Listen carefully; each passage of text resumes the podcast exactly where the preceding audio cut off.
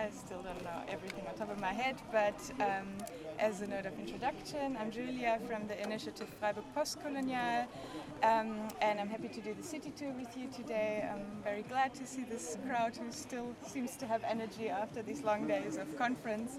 Um, and I'd like to say a couple of words about the initiative. Um, you can see our flyer here. Um, it was founded in 2005 by my colleague Heiko Wegmann, who did the tour yesterday.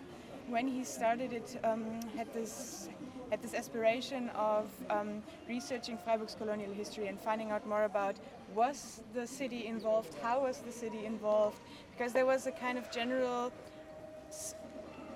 standpoint that Freiburg was a kind of had nothing to do with this because it, it's not at the sea, it's not a kind of major player city-wise in Germany, it's the province. Um, so there was this notion of no, no, no, that we had nothing to do with this. And he digged really deep in archives. He looked at press releases, at biographies, at um, the histories of building, of institutions, and so on. And as you will see, I hope throughout the tour that really it's kind of the opposite that comes out. Um, we rather see that there was a broad network of involvements, many individuals um, who are really active in the colonial project, um, and it really also covers a huge time span. And uh, while I present some of these findings today, so now really get uh, got an idea of what the snippets are that we're looking into, or that my colleague had looked into to find this kind of information, um, and I will present some um, while we walk through the city. And as this is a tour that's kind of has a geographical route, I will have to jump between um, time frames or um, issues of relevance, um, but I'll try to contextualize this um, as best as possible for you to, to um, follow. and um, so the time periods we're going to look at is that we will speak about um, the beginnings of the um, pro-colonial movement, so to say, or the early movements in the city um, that went abroad. Um, so that's in the middle of the 19th century. We will, of course, consider the 30-year period of colonial rule of Germany. Um, and then look at the First World War when Germany had to hand over the colonies, and we will see how colonialism and um, colonial activities in the city continued further even after Germany lost its colonies because also there there's this general stance that with the loss of the colonies, you know, Germany was post-colonial, so to say. Well, that's not the case. There were really um, active uh, colonial revisionist movements that kind of um, spoke out for getting the colonies back.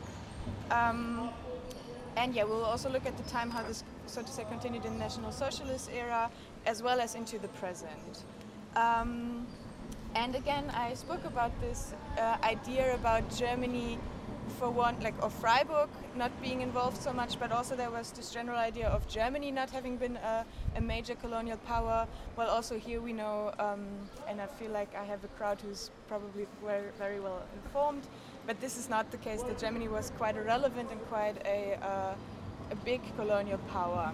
Um, and again, I feel like I'm preaching to the choir. Maybe many people will know all of this, um, but just to summarize a little bit. Um, so Germany's um, colonial um, official activities began in 1884 with the acquisition of German Southwest Africa, which is today Namibia, um, but it also coloni colonized Cameroon, Togo, German East Africa, which encompasses areas that are today Tanzania, Rwanda, Burundi, and it has col had colonies in the South Pacific, so New Guinea, Samoa, um, and then um, colonies in China. I'll just pass this around also you can have a look at the flyer and please in the end bring this uh, back to me. And um, I'd now like to shed um, a light on or, or, direct the view towards the early beginnings, so the questions of when did colonial activities first begin here in Freiburg. And um, one of the one of the uh, first movements abroad um, outside of Europe was probably the exodus of um, 859 um, citizens from the area of the Kaiserstuhl who went to Venezuela in 1842, 1843, and this is where they founded the colony Tovar, which exists until today, or Tovar, I'm, I'm not sure. Um, and at the Rhine Street, um, close to Wyhl, there's a stone, this one that you can see here, that commemorates these people and their um, history.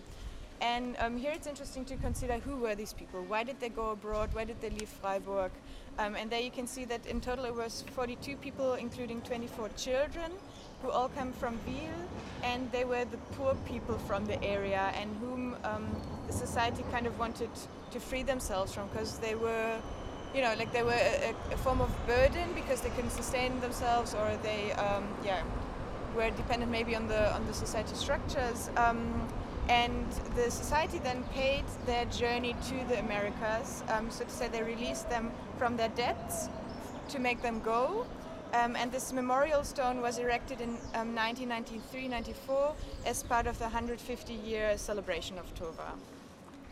Um, and then we have similar movements that um, continued throughout the, um, the times.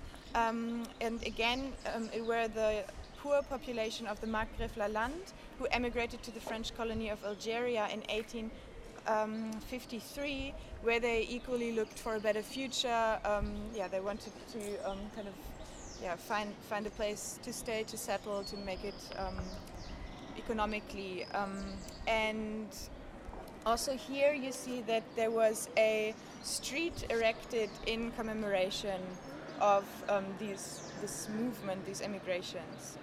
Um, and the main colonial period, as I said, only then began with the foundation of the German Reich in 1871, and as we will see, it lasts until the present. One second.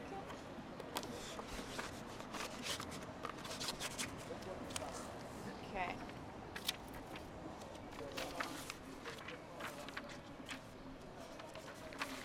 And this is the first jump we're going to do here time-wise because um, I now want to link um, the kind of consideration of colonial activities and movements to the place where we're actually staying. And I want to direct your attention to the theater in Freiburg because here I think this is quite uh, revealing because um, we looked here into press releases and programs throughout the years um, of shows that were shown um, um, in the theater because this kind of um, attention to the cultural sphere tells a lot about what kind of um, entertainment did the people consume, what, what did they celebrate, where did they go to. Again, so looking at the cultural program tells a lot about the mindset that was there, about what kind of um, program people liked. So we looked into the program and press releases and how the shows that were shown were perceived, how they were reviewed, um, and what kind of shows were actually on here. Um, and we will see that various plays transported racist and colonial patterns of thought. For example, in 1852, there was a play um, where, for which the Afro-American British actor um, Ira Aldridge came to Freiburg, and he was quite renowned at the time. You see him here on the left uh, upper corner, and um, he was a guest actor in Freiburg. And this was quite particular in the art world at that time because um, he performed, uh, it was a special performance of Othello um, and the Padlock.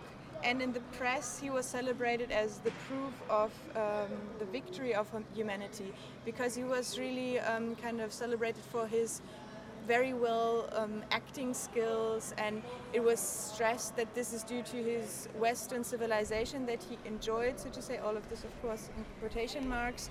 Um, and it was also stressed that this was a kind of um, authentic image of the N culture um, that he portrayed, um, and all of these kinds of notions that were stressed, how he's able to represent all of this.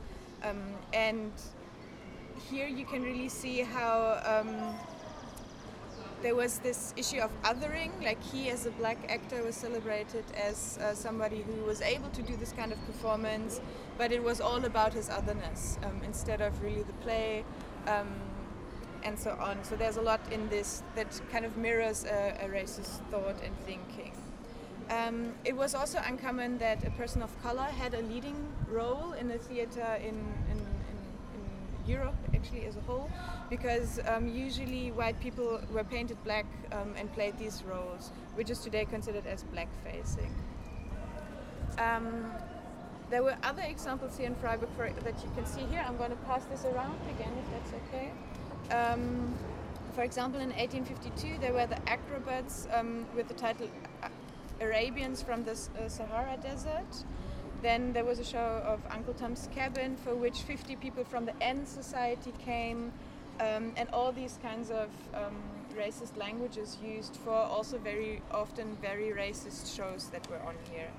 Um, and then in 1935, for example, um, after the colonial period, there was a show shown here of uh, Paul Keating's German Southwest Africa, in which the um, Herero and Nama War from 1904-1908 uh, was um, depicted from a very one-sided, very German-centered perspective.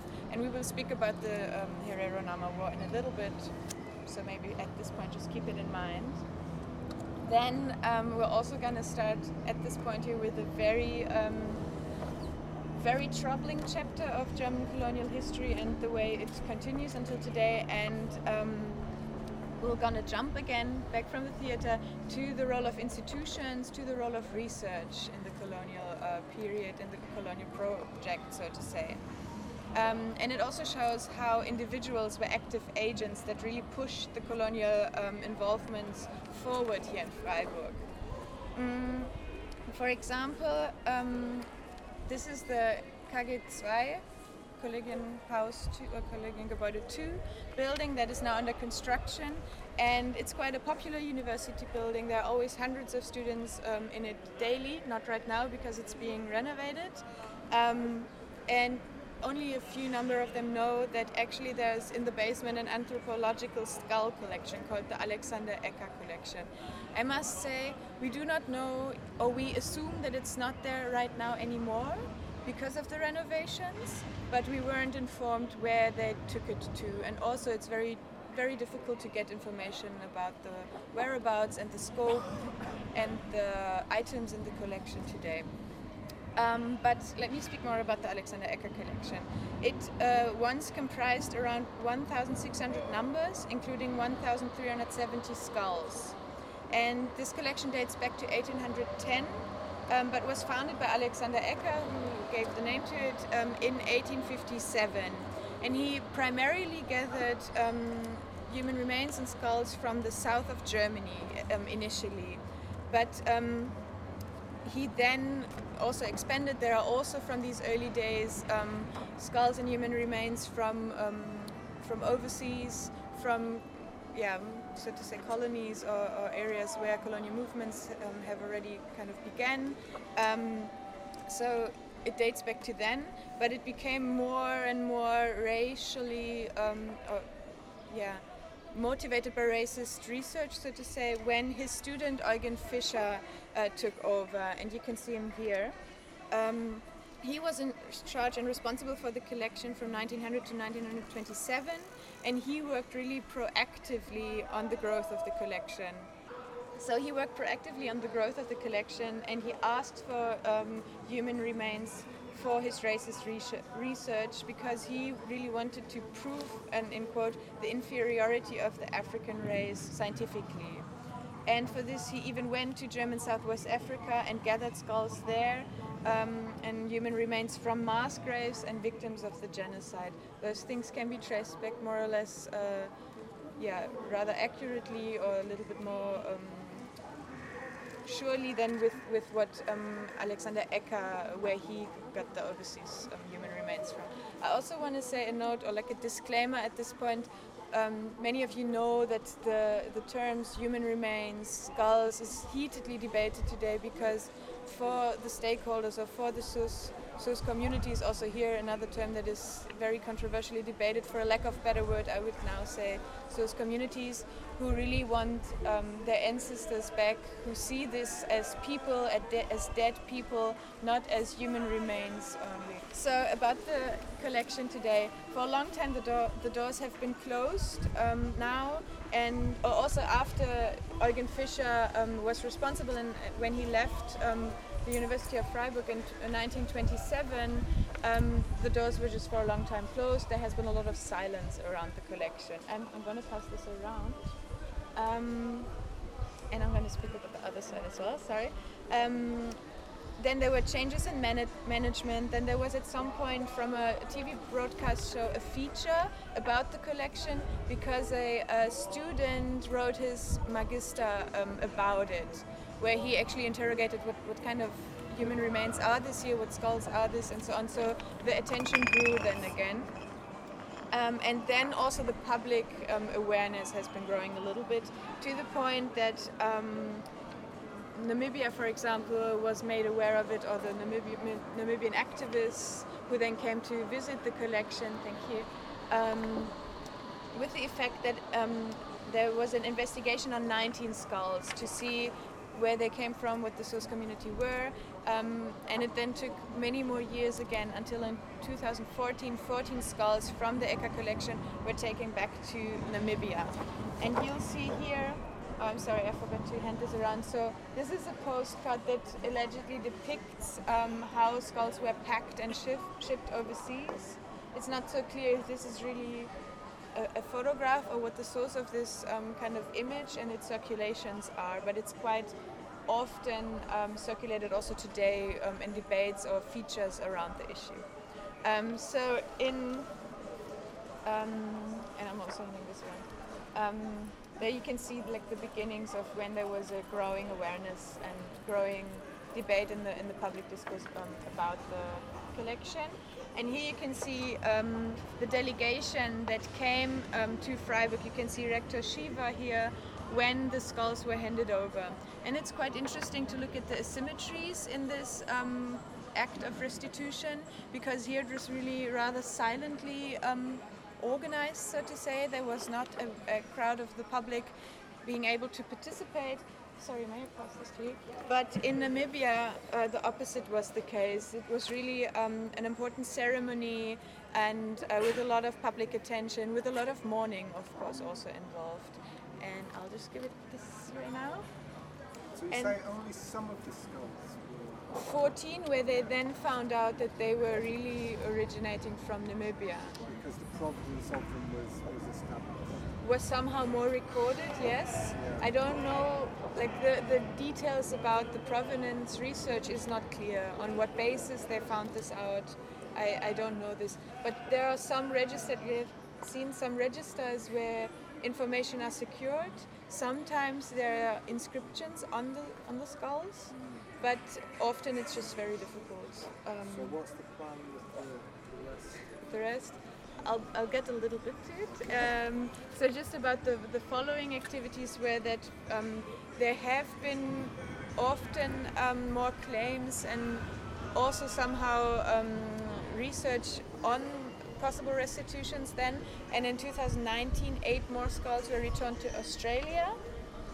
And then in the same year, 2019, my colleague Heiko Wegmann um, had an um, sorry, anonymous sender who gave back a package with two skulls uh, to him, to his personal address, so to say. Um, and they were, as we then found out, also missing from the Alexander Ecker collection. So it's most likely that a employee took them at some point because at a time maybe where there was not so much um, attention to the collection also the records were very patchy in many regards so it didn't even occur that two were missing and he apparently then wanted to get rid of the skulls we don't know this so there was this anonymous restitution if you will and my colleague then returned these to the alexander ecker collection because of course for him it's impossible to do the, the research to find out where they came from and it's also to a certain degree the, the role of the university to do this. Um, and yeah, it could be established they were from the Alexander Ecker collection. It could be established that they were, to my knowledge, from uh, I think the Pleasant Islands and Nauru, um, because this was somehow written on the on the on the skulls. Um, but then there's still a lot of um, silence around the um, sorry around the collection. Um, whether there are current provenance researches um, ongoing is unclear to me. I don't know this, but um, there has been a growing awareness in the last years with the Black Lives Matter movement because on one of the this one, sorry, can I just hold this again? Here you can see that in the Institute's uh, quarter, which is down the road, further down the road there, there is uh, there has been for a long time uh, a bust that um, shows Alexander Ecker, so it's like the, the, the, body and the head of Alexander Ecker to commem- commemorate him and his contribution to research in Freiburg. Um, and this bust has then, uh, in the course of the Black Lives Matter movement, been sprayed and, um, yeah, kind of intervened with, I want to call it, um, because yeah, the, the, public wanted to raise attention to the fact that we're silently honoring a um, yeah a very problematic researcher with a, a, terribly racist history um, or legacy that he left here. Like the the Ecker collection today stands for much more than only his early research. Um, and then um, we also tried to have some public um, events about this with discussions and so on. We wanted to know more about the university, how they're going to go about this. But a lot is, as I said, very. Uh, there's a lot of silence um, about what the plans are with the collection. As I said, we don't know where they are, where the collection actually is today. But what happened then was that the bust um, was removed. Um, and we then asked the university what for, what are the plans, and they said it's right now just to clean it, and they're they're discussing about the further actions. Which is interesting is um, there has been close to that bust a Alexander uh, Ecker Street um, that was named Ecker um, after him, and uh, the the the city has had an interrogation of all its street names and came to the conclusion that this is a public problematic name, and they um, changed it. Still, for many years then after that, uh, the, the bust remained. Now, as I said, with the Black Lives Matter movement, they took it off, they cleaned it, uh, we kept looking, interrogating. Um, they didn't put it up again, and then they informed us that um, they had a commission, they had discussions about this, and they decided not to erect it again, um, and it's now stored. Our idea was always to have maybe some kind of counter memorial or counter um, counter sculpture to problematize this, to contextualize this um, to also use this as a moment to speak about the colonial um, activities and maybe um, maybe shed a light on, on the other important uh, facets of this history that are um, not seen in the city. But this hasn't happened to my knowledge, but I didn't check, uh, I must say, in the last um, half a year. The plinth was still there, so you could still see the sign Alexander Ecker. I don't know if it's still there right now. Um, okay. And now is the first moment to walk a little bit further. But um, this also means that they took it there afterwards because the uh, building was only erected in the 1960s. Yeah, that's very likely. Yeah. That's very likely that it, I mean, it must be, obviously. Yeah. I um, assume it moved a lot. I mean, even today, but it's not, not transparent so much where and when it moved. Is everybody aware of what this bond stands for? Yeah, not colonial, yeah, but. Uh, it's true, yeah. There's a lot of controversial commemorative culture, and I think this is a very important moment to to reflect on that. How it's also even if there are aspirations to do something to commemorate, it just fails. Like because um, the idea here was to have this as a symbol or like as the silhouette of where the synagogue was. But as you see um, now, also there's always a lot of movement during warm days, this is often um, very lively with children playing in there, which is a huge, huge controversy because many find it problematic that it's not um, it's not a silent place um, as it should be.